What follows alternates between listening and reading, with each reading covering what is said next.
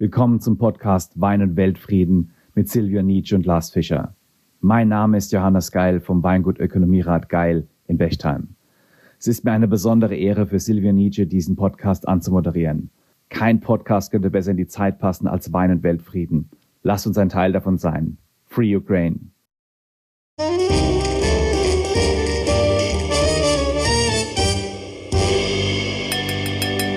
Vielen lieben Dank für ja, diese tolle Einleitung. Großartig und ähm, es rührt mich, also man kann es gar nicht oft genug sagen, es rührt mich immer wieder ungemein. Es ist wie so eine Laudatio, wie so eine ungewollte Laudatio und dass so viele nette Menschen und eben auch so und so, so zugewandte Menschen es schaffen ähm, oder sich bereit erklären, uns so zu begrüßen.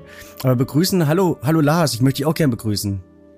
Wie ja, geht's guten dir? Morgen. Also, guten, ähm, guten Morgen. Gu gut. Ähm, äh, bei dir guten Morgen. Ähm, das ist glaube ich um sieben. Ne? Bei mir ist es abends um zehn. ja, genau. Also ich habe ich hab noch Restalkohol und du bist gerade mittendrin. genau. Nee, also ich bin noch so ein bisschen neben der Spur. Ich habe tatsächlich, das hab ich, ist mir in meinem Leben gar nicht so oft passiert. Ähm, tatsächlich so ein, so ein halbes Jetlag.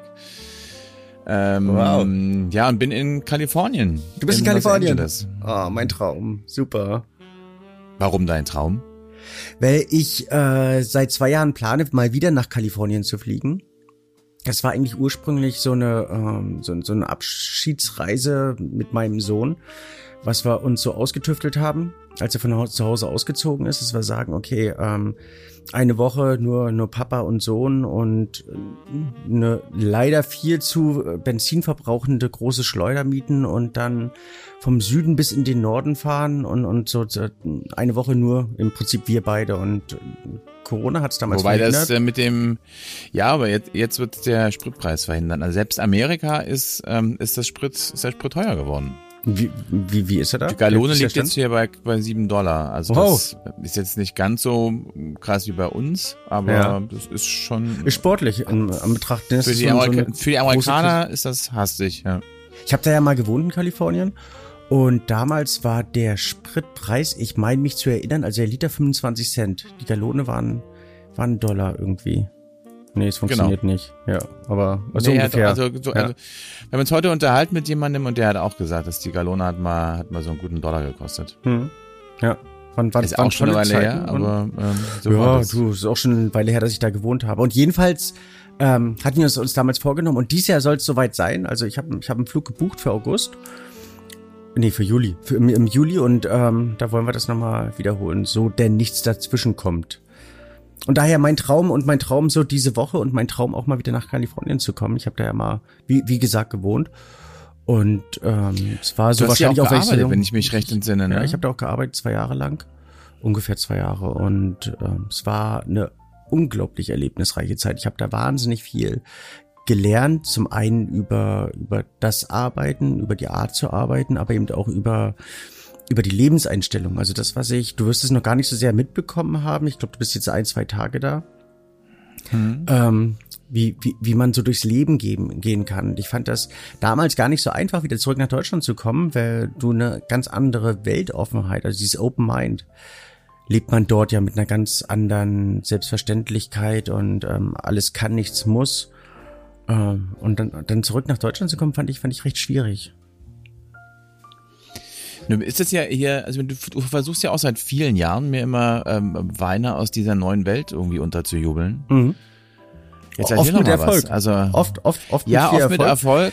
Ich, ich finde es total spannend, was, äh, was dort produziert wird, was ich damals dort kennenlernen durfte. Und das ist ja jetzt schon über 20 Jahre her. Ist echt über 20 Jahre her, schlimm. Ähm, und es hat ja, mich damals begeistert und hat mich jetzt immer wieder begeistert. Die Weine sind zum Teil, muss man sagen, nicht günstig, aber auf alle Fälle ihr Geld wert. Und das hast du ja weltweit, eigentlich abgesehen von Riesenproduzenten oder Riesenproduzierenden oder großproduzierenden Weinbaugebieten, dass ähm, die Weine schon ein gewisses Geld kosten, wenn sie eine gewisse Qualität haben. So auch in Kalifornien. Und Kalifornien ja, selber ist halt auch ist das Ausgehen hier auch übel, ne? Also äh, ich war jetzt noch nicht viel weg, aber äh, so das Gläschen Wein, äh, wenn man hier irgendwo unterwegs ist, so ganz normal. In, wir wohnen aber auch hier in Hollywood, aber das sind schon so 15, 16, 17, 18 Wahnsinn. Dollar das Glas. Da also habe ich, hab, ich kurz Nebenluft gezogen, muss ich gestehen. Ich durfte ja vor zwei Jahren in New York sein und das Geschenk für mich damals zum, zum Geburtstag von meiner Frau war ähm, eine, eine Abend ähm, durch die oder ein Abend durch die Weinbars. Damals wusste sie noch nicht, dass eben das Gläschen Wein 10, 15, 20, 30 Dollar kostet und ähm, mein Kernverbrauch gar nicht so unerheblich ist. Und ich glaube, es war ihr Geburtstag oder ihr teuerstes Geburtstagsgeschenk, das, das sie mir je gemacht hat. Ähm, sportlich. Aber du hast dich, aber du hast da auch nicht gezuckt, du hast das dann durchgezogen. Hätte ja dann auch sagen können, na ja, komm, dann muss, muss man es ja dann nicht übertreiben, aber. Nee, ich wollte, dass sie sich freut über ihr Geschenk, also. ja, ah, okay. Ja. Nein, ich habe natürlich auch, auch einen gewissen Anstand gewahrt und ähm, versucht, das nicht zu sehr auszukosten, nur weil ich den Abend nicht bezahlen musste. Ähm, nein, das, ähm, es blieb im normalen Rahmen, aber auch für mich damals die Erkenntnis, dass es durchaus ähm, andere Preise sind, die dort aufgerufen werden. Ich habe es damals auf Kalifornien geschoben, äh, auf äh, New York geschoben. Wenn es in Kalifornien genauso ist, dann habe ich ein bisschen Angst vorm Sommer. Aber es sind ja allgemein die Lebenshaltungskosten, die die dort immens gestiegen sind zu der Zeit, als ich damals äh, dort gewohnt habe. Wir hatten wir hatten ein wunderschönes Haus am, im Tal, so auf drei Etagen mit Pool, mit allem. Haben damals 1000 Dollar für bezahlt. Ich glaube, es kostet mittlerweile 5000 Dollar da äh, ist alles ein bisschen sportlicher geworden. Total. Und was ich auch erschreckend fand, war, äh, wie viele Menschen hier in Zelten auf den Straßen wohnen. Echt? Okay. Ja. Also wow. insofern, ähm, ja, ähm, wahrscheinlich hat das ganze äh, Corona-Thema das hier irgendwie auch alles nicht besser gemacht, die Situation. Aber ja. dann lass uns lieber über Wein reden, denn ich habe ja noch ein Denk bisschen ich. Zeit hier zu verbringen. Und ähm, wo, wo, muss ich denn jetzt hin? Wie lange bleibst du dort? Was? Eine Woche. Ah, okay. Ja. Nur, nicht viel Zeit, aber. Nur in LA aber, oder? Letztlich nur in LA, ja. Ja. Wenn du zwischendurch eingeschlafen bist, versuch nicht zu schnarchen, dann, ähm, dann weiß ich Bescheid und versuch einfach weiterzureden. Also so wie ja, Wenn du was Witziges auch. sagst, dann äh, sind die Chancen auch, dass ich mal wach bleiben könnte. Okay. Also äh, los geht's. Also du, du, du hast in Kalifornien natürlich in dem Sinne ein relativ großes Problem, dass du ähm, recht große Produzenten auf der einen Seite hast. Das hast du aber eigentlich fast überall in der Welt. Du hast auf der einen Seite Massenproduzenten, auf der anderen Seite wahnsinnig viel Individualität. Also du hast so einen, so einen Produzenten wie Gallo. Hast du sicher schon mal irgendwo im Supermarkt gesehen, noch in Deutschland. Der amüsante Part ist dabei, dass ähm, der nicht wenig produziert. Also soweit ich weiß, hat er um, um die 10.000 Hektar eigene Rebfläche. Ähm, oh la la, das ist aber was schätzt du, was, was, ähm, was die ungefähr produzieren? Also da man das ja wirklich in jedem Supermarkt sieht, keine Ahnung, ein paar Millionen Flaschen. Also in Deutschland werden also, im Ganzen werden ungefähr um die acht Millionen Hektar produziert. Äh, 8 Millionen Flaschen. Äh, äh, hier acht Millionen Hektoliter, Entschuldigung, produziert. Hektoliter. Ja, Verzeihung. Ist bei mir auch noch morgens. Ähm, jetzt, was, was denkst du so in der Relation? Carlo, was werden die ungefähr abfüllen? Du bist ja immer so gut im Schätzen. Ja, schon geht so in die Richtung. Also ich, würde ich jetzt sagen. Kaufen also wir noch ein bisschen Größe. was zu. Genau. Deswegen habe ich das ja als Vergleich genommen. 7,2 Millionen Hektoliter. Also fast so viel wie Gesamtdeutschland. Finde ich strange. Dass allein dieses eine Weingut so immens viel abfüllt. Also so, so, so wahnsinnig. Ich kann mich an eine Zeit erinnern, da kam Gallo in, in, in Deutschland gerade auf. Das ähm, war, also der kalifornische Wein war gar nicht, überhaupt nicht präsent in Deutschland. Es war so um 96, 97 herum. Und da wurden, ich konnte damals noch nicht, aber wurden Kollegen von mir nach Kalifornien eingeladen. Das macht man manchmal so, dass man Sommeliers einlädt und denen einfach die, die Weinregionen zeigt, die herumführt, die mit verschiedenen Produzenten in Verbindung bringt, um das Image einfach so ein bisschen auf, ähm, auf zu, zu polieren oder aufzubessern.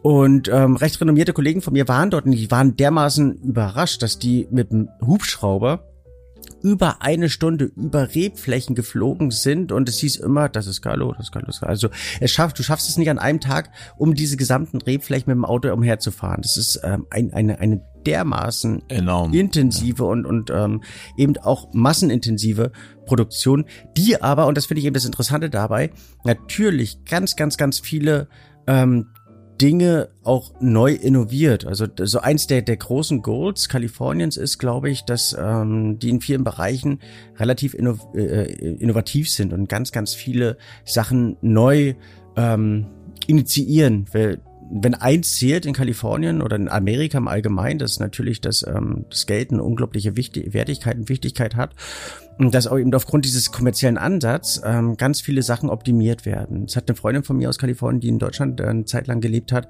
eben gesagt, die schaffen es aus, aus allem irgendwo Geld zu machen. Und das ist der einzige Motivator dort. Ähm, was erstmal ganz, ganz tragisch und ganz schlimm klingt, aber auf der anderen Seite eben in manchen Bereichen relativ hilfreich ist. Zum Beispiel Müllverwertung, dass man schafft, eben dort Müll aufzukaufen, den optimal zu verwerten, eben auch aus dem Weinbau heraus.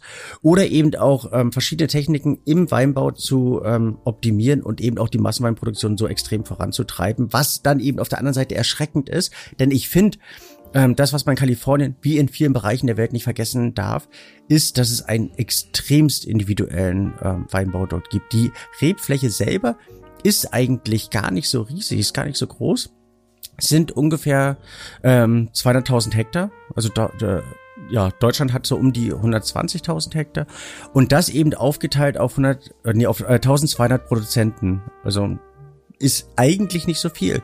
Wenn man betrachtet, mhm. dass eben ähm, sich manche Produzenten einen Riesenanteil davon wegnehmen, ist es trotzdem sehr viel Individualität. Das, was übrig bleibt, sind dann äh, im Prinzip Weingüter mit einer Durchschnittsgröße von 0,5 bis 1 Hektar.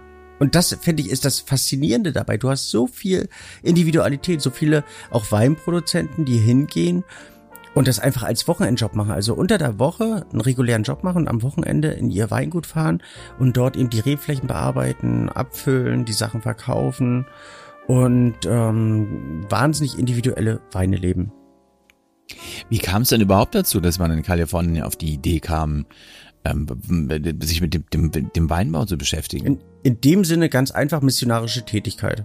Also deswegen war auch so der erste Anbau, den es in Kalifornien gab, ähm, oh Gott, ich glaube um 1780, ich glaube 1780 war das irgendwie. Dass da in der Nähe von San Diego ähm, eine, eine, ähm, ein, ein, ein, ähm, ein Missionar, ähm, eine, warte mal, lass mich mal schnell nachgucken, Gaspar de Pretoria. Also ein trinkender Kirchen. Genau, genau. Also wollte sein Messwein, Messwein da letztlich ähm, sichern und fing an, ähm, ja, Reb, so Rebanlagen anzubau, äh, anzu, anzulegen. Und ähm, im Ganzen hat er, glaube ich, sieben Missionen ähm, quer durch Kalifornien ähm, initiiert oder oder ähm, positioniert und dort jeweils immer ähm, Rebflächen gleich mit angelegt. Die ersten und begrünt, ähm, ja. Und begrünt, genau. Und die ersten Rebanlagen äh, oder die ersten Rebsorten ähm, kamen aus einem Dorf in ähm, in Mexiko oder Chile, das weiß man nicht genau. Und das war damals die Mischenrebe ähm, oder Mischenrebsorte, die zusammen ähm, mit mit mit mit mit einer Wildrebe angepflanzt wurde, den Namen habe ich leider vergessen. Und die hatte aber ähm, diesen typischen Foxton ich weiß nicht, ob du das schon mal ge gerochen hast. Es ist so, so ein extremer Wildton, ähm, der so an, an, an Fuchsschwanz riecht. Also wenn du dich an dein letztes, an, an deine letzte Begegnung mit einem Fuchs und dessen ähm, Schwanzgeruch erinnerst, da ähm, Ja, ich, ich, das, äh, stöber ja andauernd durch den Wald und, und, und rück den Füchsen auf die Pelz, äh, äh auf und Pelz an. auf den Pelz, hm. genau. Und das haben, ähm, das, das hat man damals angebaut. Die, die Amerikaner haben sich wohl an diesen Ton gewöhnt. Ähm, das war aber ich, oh, das, ich, ich, ich merke, dass, dass, dass ich zu sehr umherkreise, aber das, ähm, man lass mich nochmal anders anfangen. Also ich, also ich glaube, man kann mal festhalten, also im, im 18. Jahrhundert ging es hier los, aber dass das so richtig auf die, auf den, naja, auf die Weinweltkarte kam, das ist doch aber gefühlt erst vor 20 Jahren passiert oder vor 30. Ja, ich würde eher sagen vor 50 Jahren und du hast vers äh, verschiedene Ups and Downs.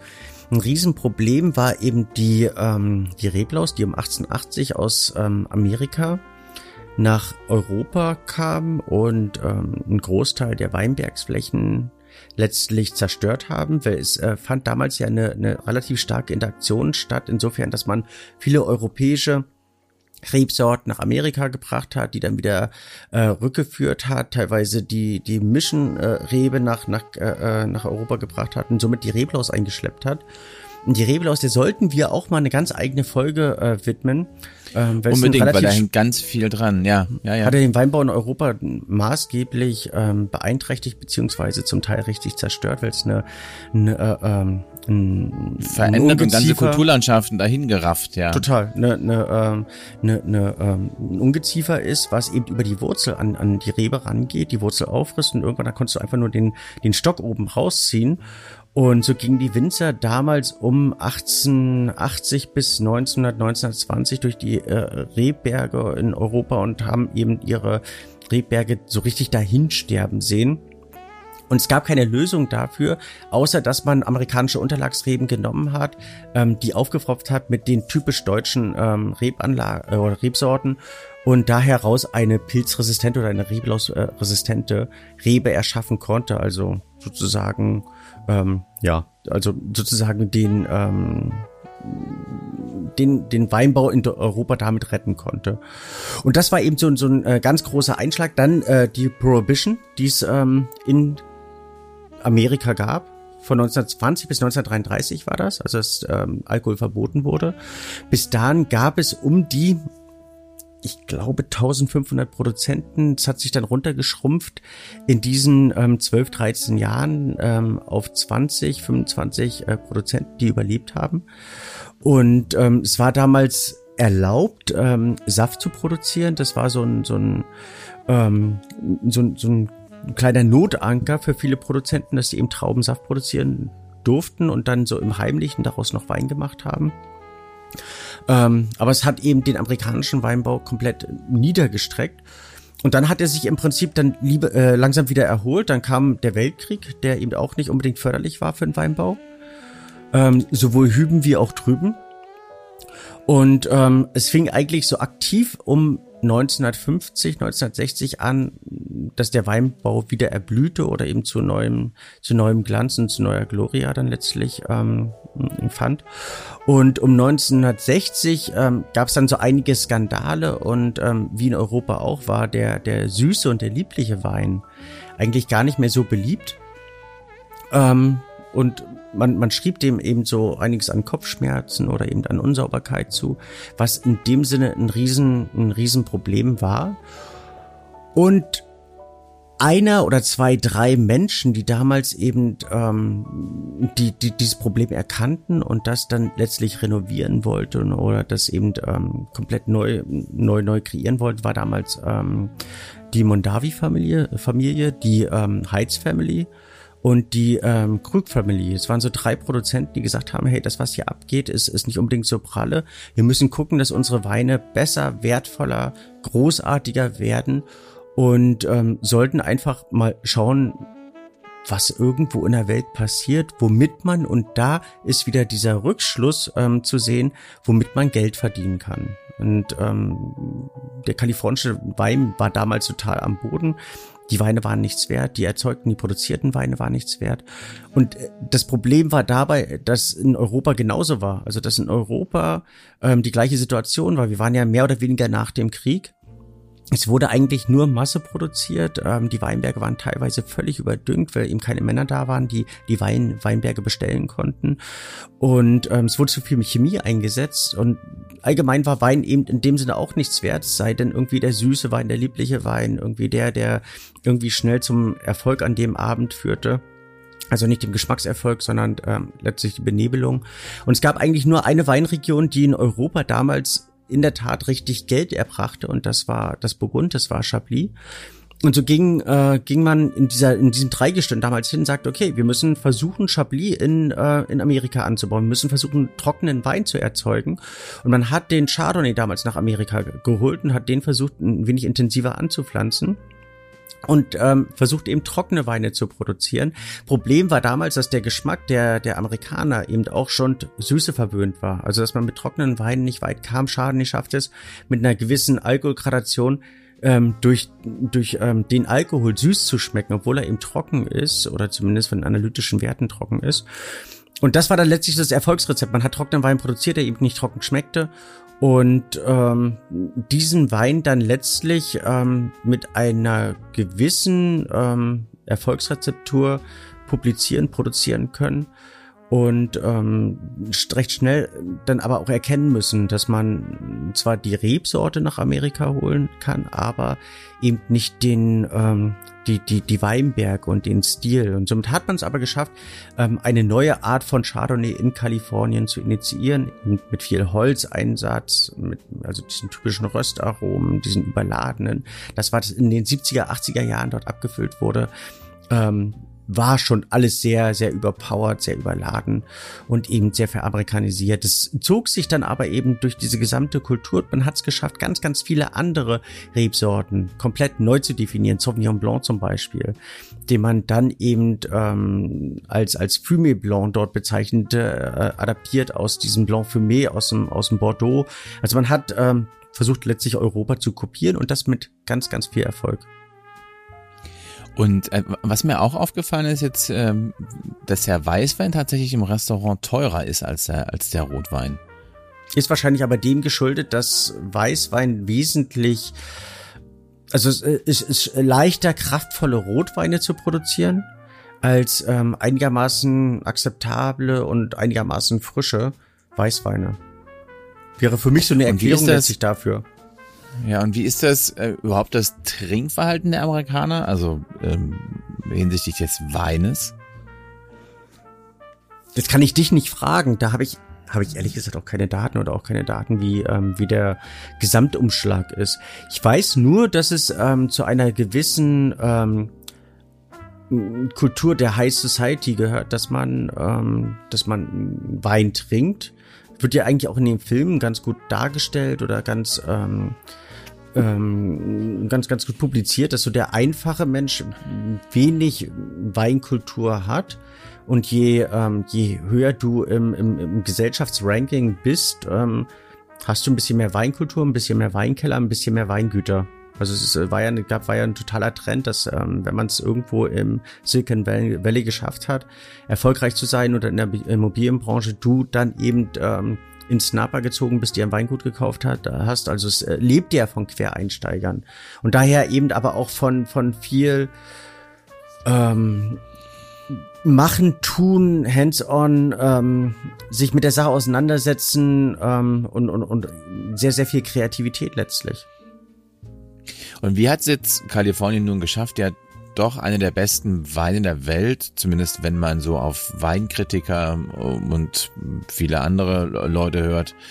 Wie haben Sie es geschafft, solche Weine zu produzieren? Ich glaube, einer der, der ähm, ganz großen ähm, Tage war letztlich äh, The Judgment of Paris. Das hatten wir ja schon mal erwähnt ähm, bei, bei dem Podcast, als man es geschafft hat, mit, ähm, mit ähm, kalifornischen Weiß- und Rotwein gegen ähm, europäische oder französische ähm, Weiß- und Rotweine anzutreten und damals ähm, zumindest erst im Weißweinbereich ähm, die europäischen Gewächse zu schlagen, einer Blindprobe, dann später im Rotweinbereich, als man dann ähm, offenbart und aufgelegt oder auf, aufgedeckt hat, welche Weine mit dabei sind und die ähm, Verkostenden eben gerade die französischen Gewächse sehr gut kannte, dann die Roten ähm, aus Frankreich doch hat gewinnen lassen, mehr oder weniger, aber die ähm, Franzo äh, die Kalifornier doch sehr gut dabei weggekommen sind. Es war so einer der ganz großen Tage, als man einen gewissen Fokus dann anfing auf ähm, kalifornische Weine zu richten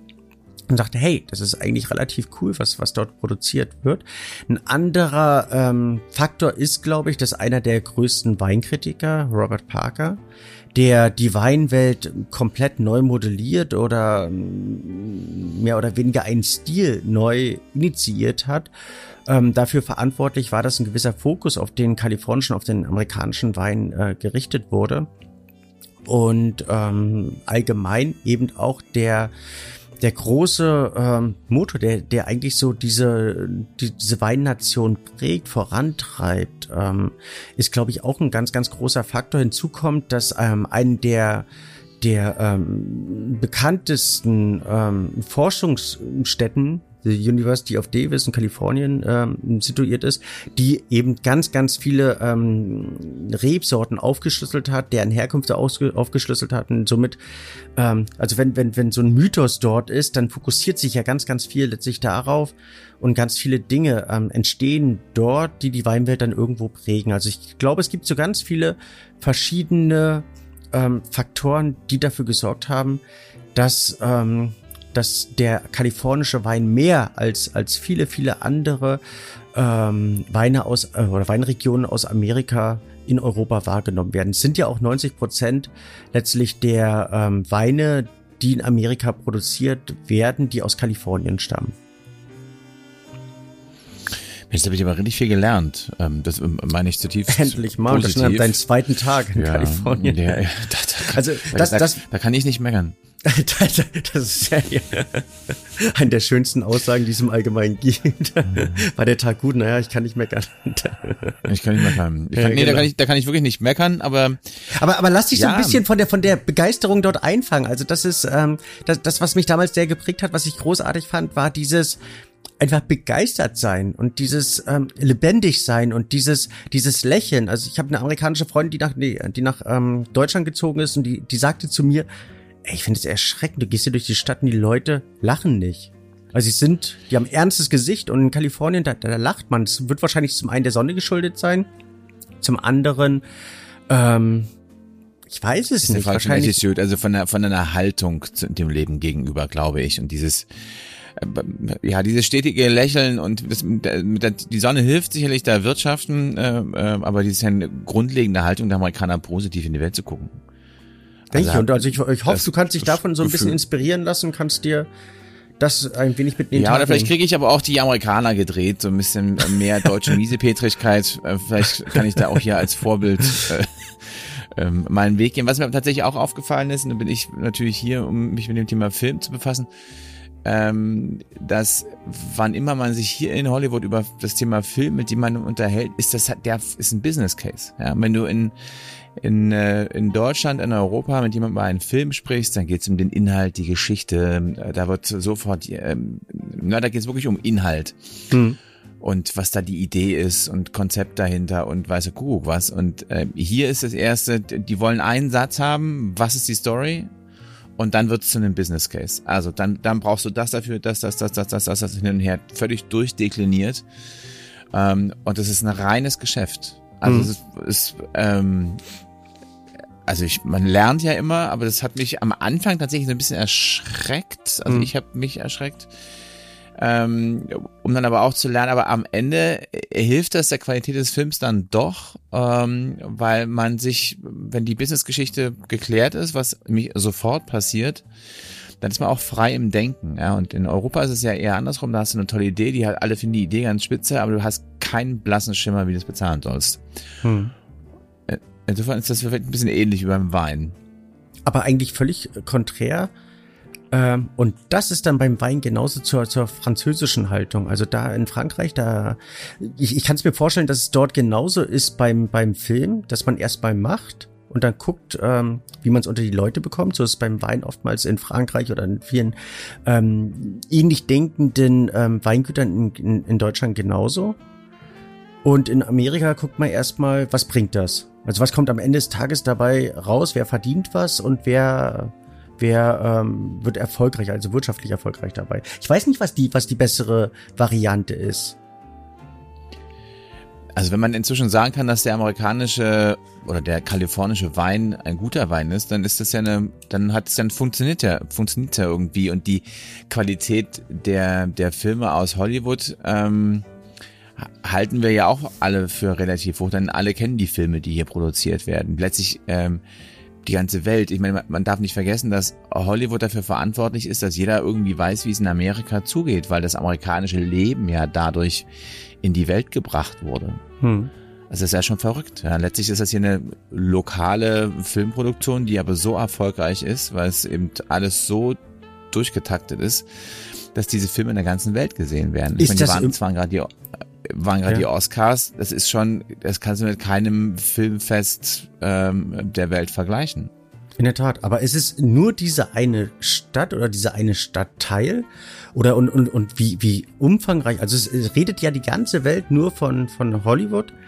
Und ist es keine Ahnung, dass da wie in Babelsberg keine, eine, eine Area ist, wo, ähm, wo ein paar Filmchen produziert werden? Oder ist es ähnlich, was ja auch so ein, so ein, so ein äh, Fehldenken ist, wie New York, wo du ein Broadway hast? Das ist aber eben nicht nur ein Kino, was ja viele denken, sondern das ist ja eine Straße voller ähm, Theater oder ähm, Schau, schaustellenden Betrieben, die, ähm, die, die sich in, äh, auf dieser Straße zusammengefunden haben. Also ist die ganze Stadt, die dort lebt und wo man Film lebt, oder ist es eben nur ja, das ist eher die ganze Stadt. Ne? Wenn du halt Film machen willst, kommst du hierher. Und diese Gemengelage, die dann ist, das heißt, an jeder Ecke ähm, kreative Schauspieler, Produzenten und natürlich auch all das, was da so in dem in dem Brackwasser, nee, in, ähm, was da noch was da noch so mitschwimmt, ähm, das alles zusammen ergibt dann halt so eine so eine so eine so eine so, eine, so ein Grundgemenge ähm, wo einfach ganz viel entsteht, ja. Und viele Ideen ja, aber wie, wie ist die auch umsetzbar? Und dann hast du hier natürlich einfach wahnsinnig viele Studios ähm, ähm, und auch alles, was so eine Filmwirtschaft braucht, ja. Also hm. du hast all die Agenten, die Showrunner, die all die dafür brauchst. Da sind die Studios sind das eine, ja, aber die, die, die, was du so drumherum noch brauchst und natürlich alle sind fokussierter drauf und natürlich auch dieses amerikanische Denken, das, das, das, das Lucky Punch, ja, du hast, du wirst, wie ich meine, äh, äh, Harrison Ford, Star Wars, ja, der hat, äh, ich, wie, wie war das nochmal, der hat, der war eigentlich Kulissenbauer, ja, dann haben wir gesagt, Menschenskinder, du weißt, wie ein Hammer gehalten wird, komm mal her. Und, und dann macht er das zack, dann war der Han Solo und dann, dann dann war es geschehen, ja, dann ja. war eben Erfolg. Und diese Geschichte, dieses Tellerwäscher Millionär-Ding, dieses vom, vom Kulissenschieber zum, ähm, zum Weltstar, zum Hollywoodstar, so das ist, ist ja bei allen, du merkst das ja, das ist so diese Energie, diesen Zauber, das ist, was irgendwie alle suchen, diesen Traum. Viele scheitern, wie man hier auf der Straße so sehen kann, aber ähm, am Ende sorgt's für eine, ähm, für, da sind wir jetzt wieder bei dem Wein, wenn der kalifornische Wein am Ende doch ein guter Wein ist. Ähm, und es gibt viele Filme, die in, die tolle Filme sind, die aus Hollywood kommen. Also die nicht nur Trash und Schrott und irgendwie Krempel sind, sondern die tatsächlich auch geile Stories haben, die ähm, äh, und das eben eine geile Story, aber eben auch qualitativ geil umgesetzt mit tollen Leuten. Mhm. Dann ist es doch eine gute Sache. Dann geht okay. das Konzept zumindest auf. Vielleicht kann, kann ich ne, äh, mit meiner Frage eine Rubrik Thekenwissen ähm, oh. einfach initiieren ähm, und dir das Thekenwissen heute mal zuspielen, weil du ja so am, am äh, Ort der Dinge letztlich irgendwo bist.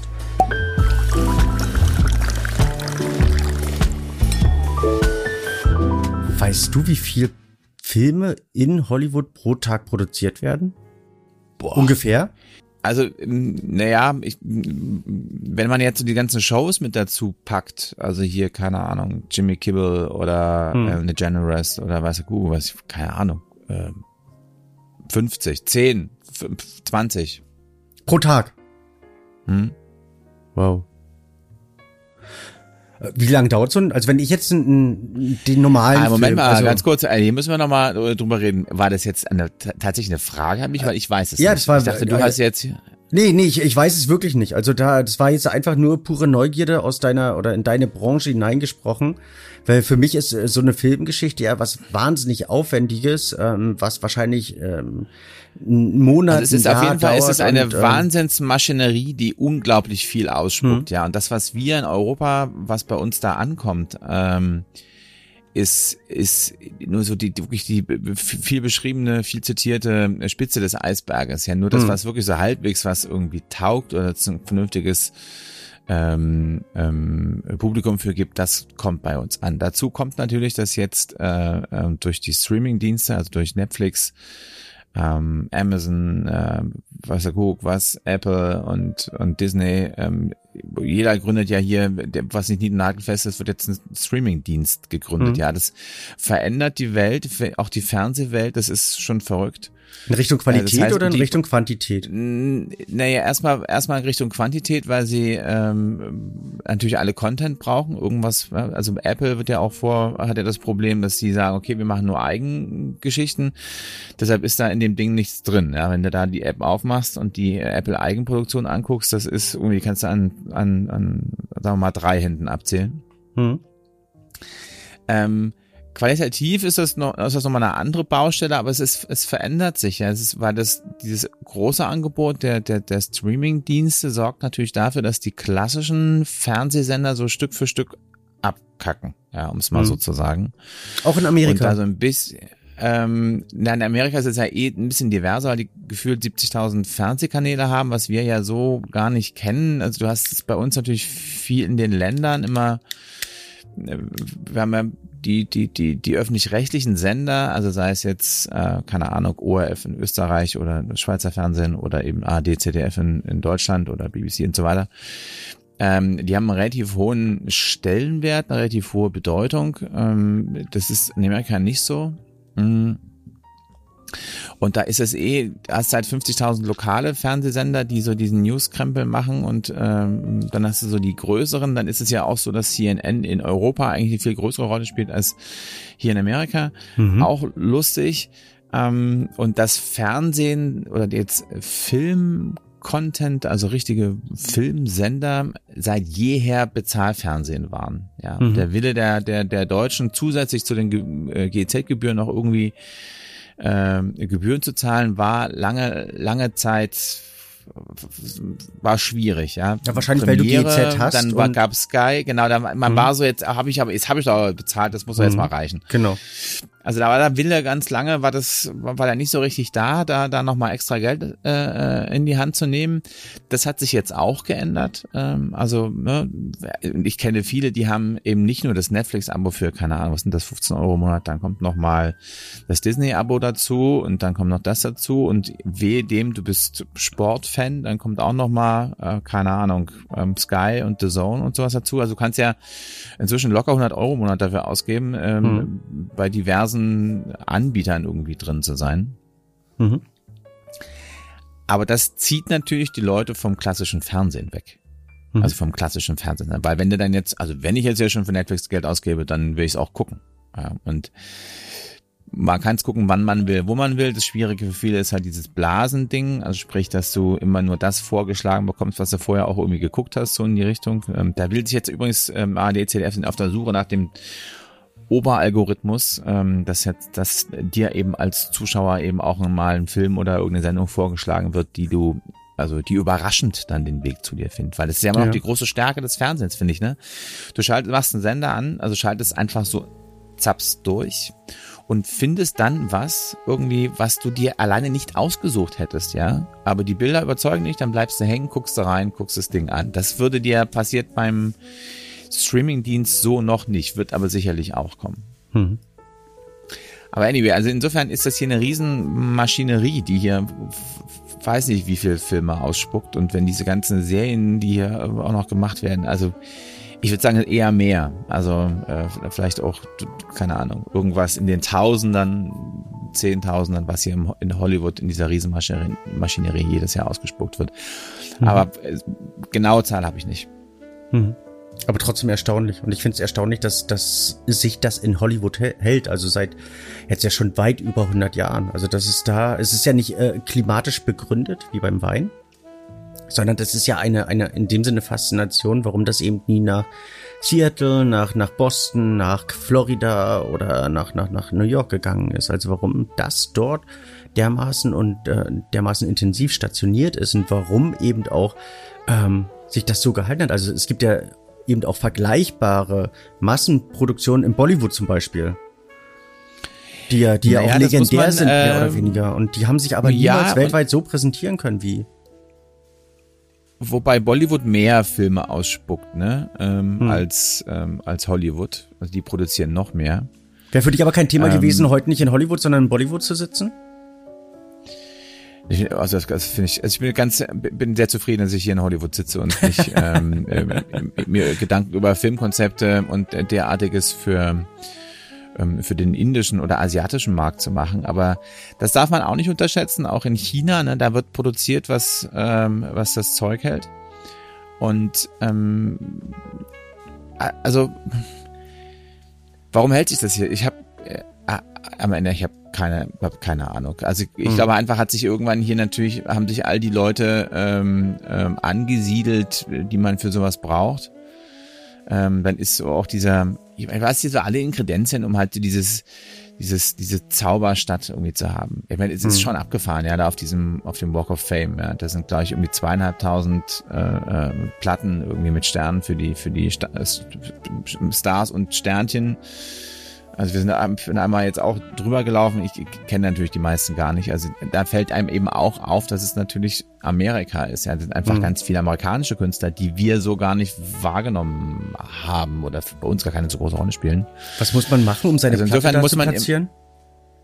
Im, äh, wie, was, um da, also, um da hinzukommen, um da ja, genau, auf den Walk of Fame zu kommen? Dass du dort verewigt wirst, ist von der Akademie, dass die, ähm, dass die sagen, okay, der ist es, oder musst du mindestens irgendwie tausend Zuschauer gehabt haben, oder warum kommt man da hin? Warum wird da irgendwann du mal... Du wirst nominiert. Also es gibt da ah. keine, ähm, ich habe jetzt hier so und so viele Filme gemacht, jetzt brauche ich mal auch so einen Stern. Ja. Das ist es nicht. Also es sind ja, da sind natürlich auch, ähm, ähm, ähm, auch manchmal Kameraleute mit dabei, ähm, Produzenten, ähm, hm. Musiker. Also das ist eine, ich weiß nicht, gibt es bestimmt hier, gibt es eine Kommission oder also auch hier, das wäre jetzt hier nur so gefährliches Halbwissen. Ähm, aber ja. Cool wie man es nimmt. Ja. Also es ist also viel Bewegung hier und ähm, ähm, ja, also also das, was ich, ich persönlich geschätzt habe und ich glaube, was für dich da, das hast du vorhin schon angesprochen, ähm, ist diese auf der einen Seite Verbindlichkeiten, dass man genau weiß, was man hat. Also es wird eben sehr kommerziell gedacht, es wird über den Kommerz letztlich alles definiert.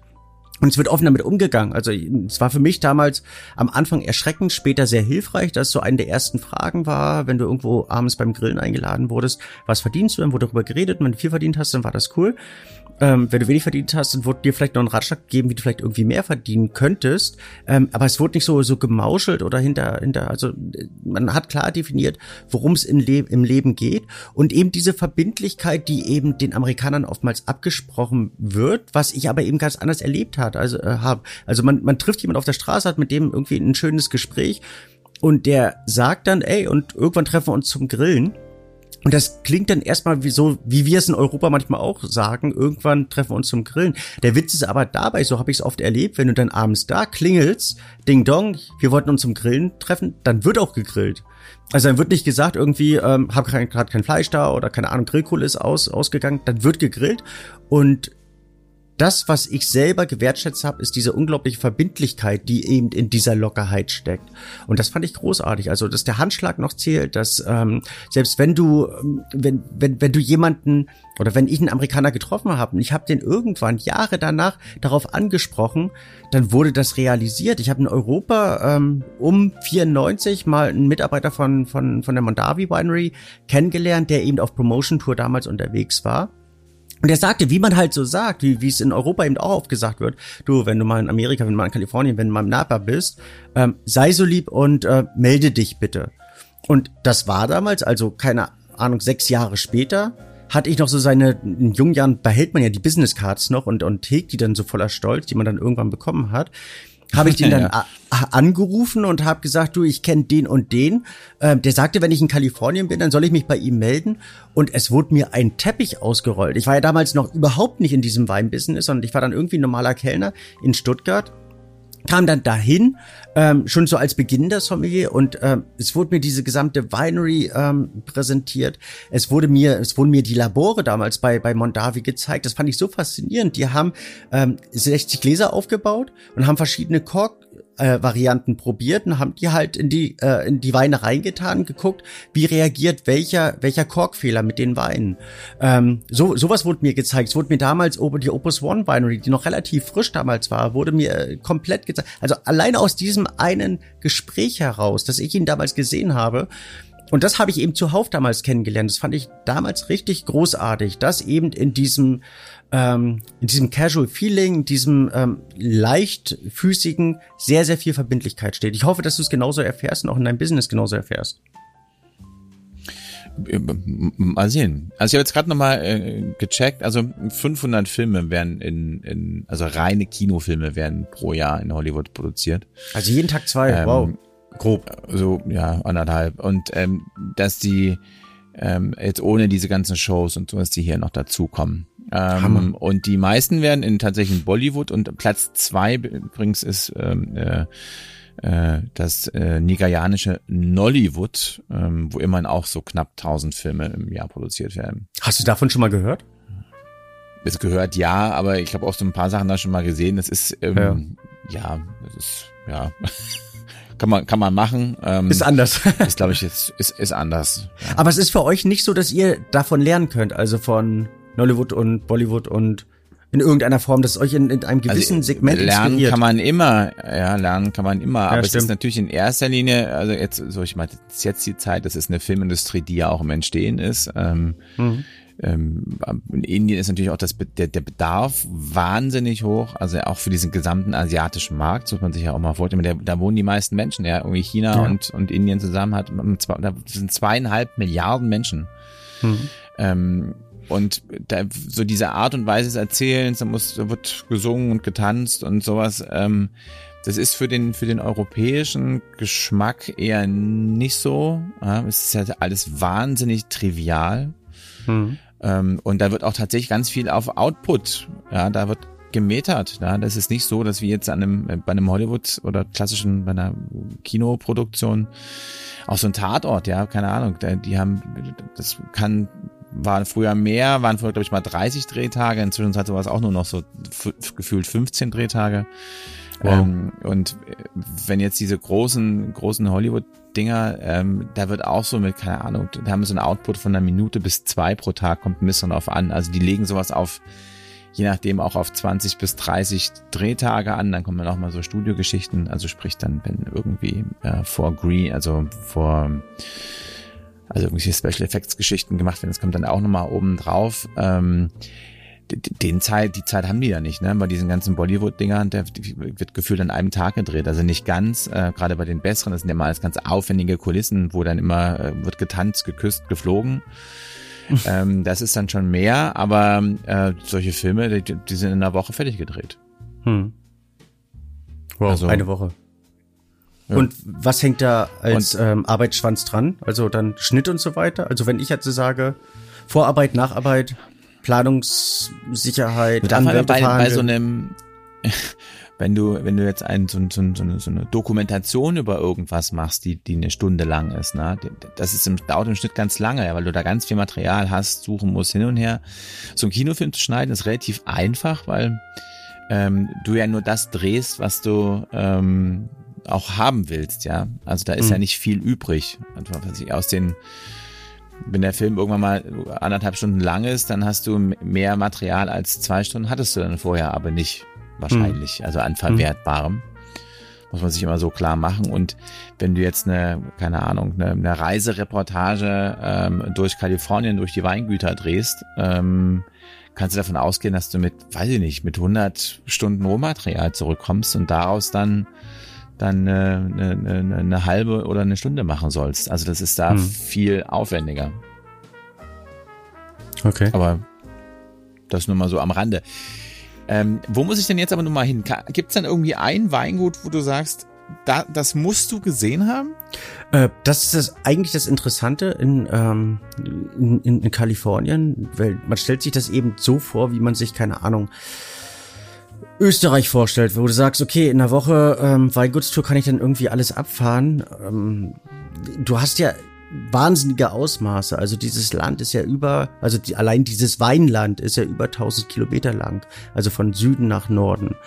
Und ähm, es wird unter, unterteilt in fünf eigentlich Klimazonen. Und dort hast du natürlich angefangen mit ähm, Klimazone 1 oder Region 1. Ähm, das richtet sich so nach ein bisschen nach den ähm, Degree Days, was errechnet wird aus Sonnenstunden und so weiter. Ähm, hast du Klimasituationen, die sind wie im Burgund, an der Mosel, in der Champagne. Das ist Mendocino County, es ist ähm, Santa Cruz, Monterey und so weiter.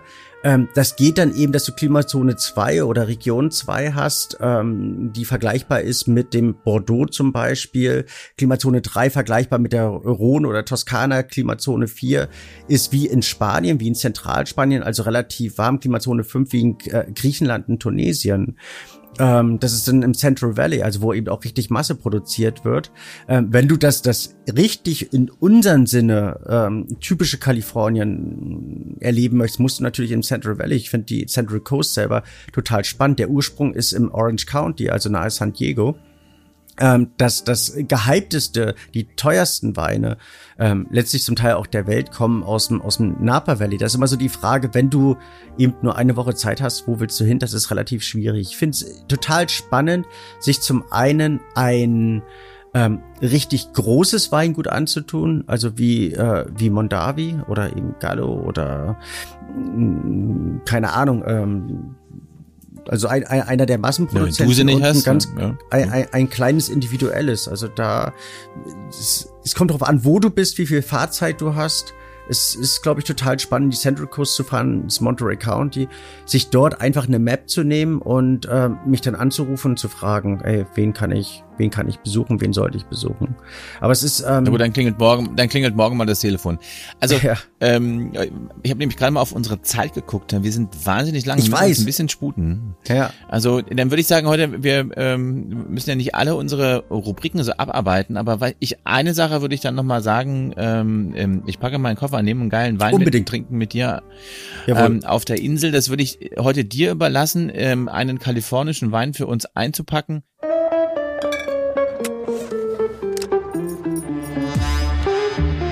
Äh, was ist denn hier so der Kracher, den man getrunken haben muss und der vielleicht auch so ein bisschen für, für, für die Region, also sagen wir zumindest vielleicht mal fürs Napa Valley steht? Ich würde zwei einpacken. Ich würde einen für dich einpacken und würde einen für mich einpacken. Für dich würde ich einen Weißwein einpacken. Ähm, und zwar einer, den ich noch nie getrunken habe, der mich wahnsinnig inter interessiert. Das ist ein Sauvignon Blanc von Scream Eagle, der als einer der teuersten Weißweine mehrere tausend ähm, Dollar wert ähm, der Welt gehandelt wird. Und da würde mich richtig interessieren, was der kann, also rein aus dem heraus oder ob es eine äh, reine Marketing oder eine ähm, reine ähm, eine, eine, oh, wie nennt man das, wenn man ähm, auf etwas setzt. Da geht's ums Ach, Geld. Ja, genau. Also eine reine, reine Kohlesache ist. Ähm, und auf der anderen Seite für mich würde ich einen Wein, den ich auch witzigerweise noch im, im Laden habe, äh, von Robert Mondavi, ein Cabernet Reserve, äh, 1995, weil ich mit diesem Weingut ganz, ganz viel auch Emotionales verbinde, dem sehr dankbar bin und das eben gerade für den kalifornischen und eben auch so für den weltweiten Weinbau wahnsinnig viel getan hat. Und dem würde ich dir, mein lieber Lars, gerne persönlich vorstellen und das vielleicht nicht nur auf einer Insel, sondern auch irgendwann bei dir in Hamburg oder bei mir in Dresden. Schönes Schlusswort, oder? Worauf ich mich, äh, ein wunderschönes Schlusswort, ähm, äh, worauf ich mich sehr freue, dauert aber noch ein bisschen, ein bisschen hänge ich jetzt hier noch in Hollywood rum. Von hier aus sage ich jetzt auch mal Tschüss und ähm, wir hören uns mal lieber. Äh, spätestens Nacht, wenn ich irgendwo ja, wenn ich irgendwo rumstehe und nicht mehr weiß, in welches Weingut ich latschen soll. Also, ja. bis dahin. Bis dann, tschüss.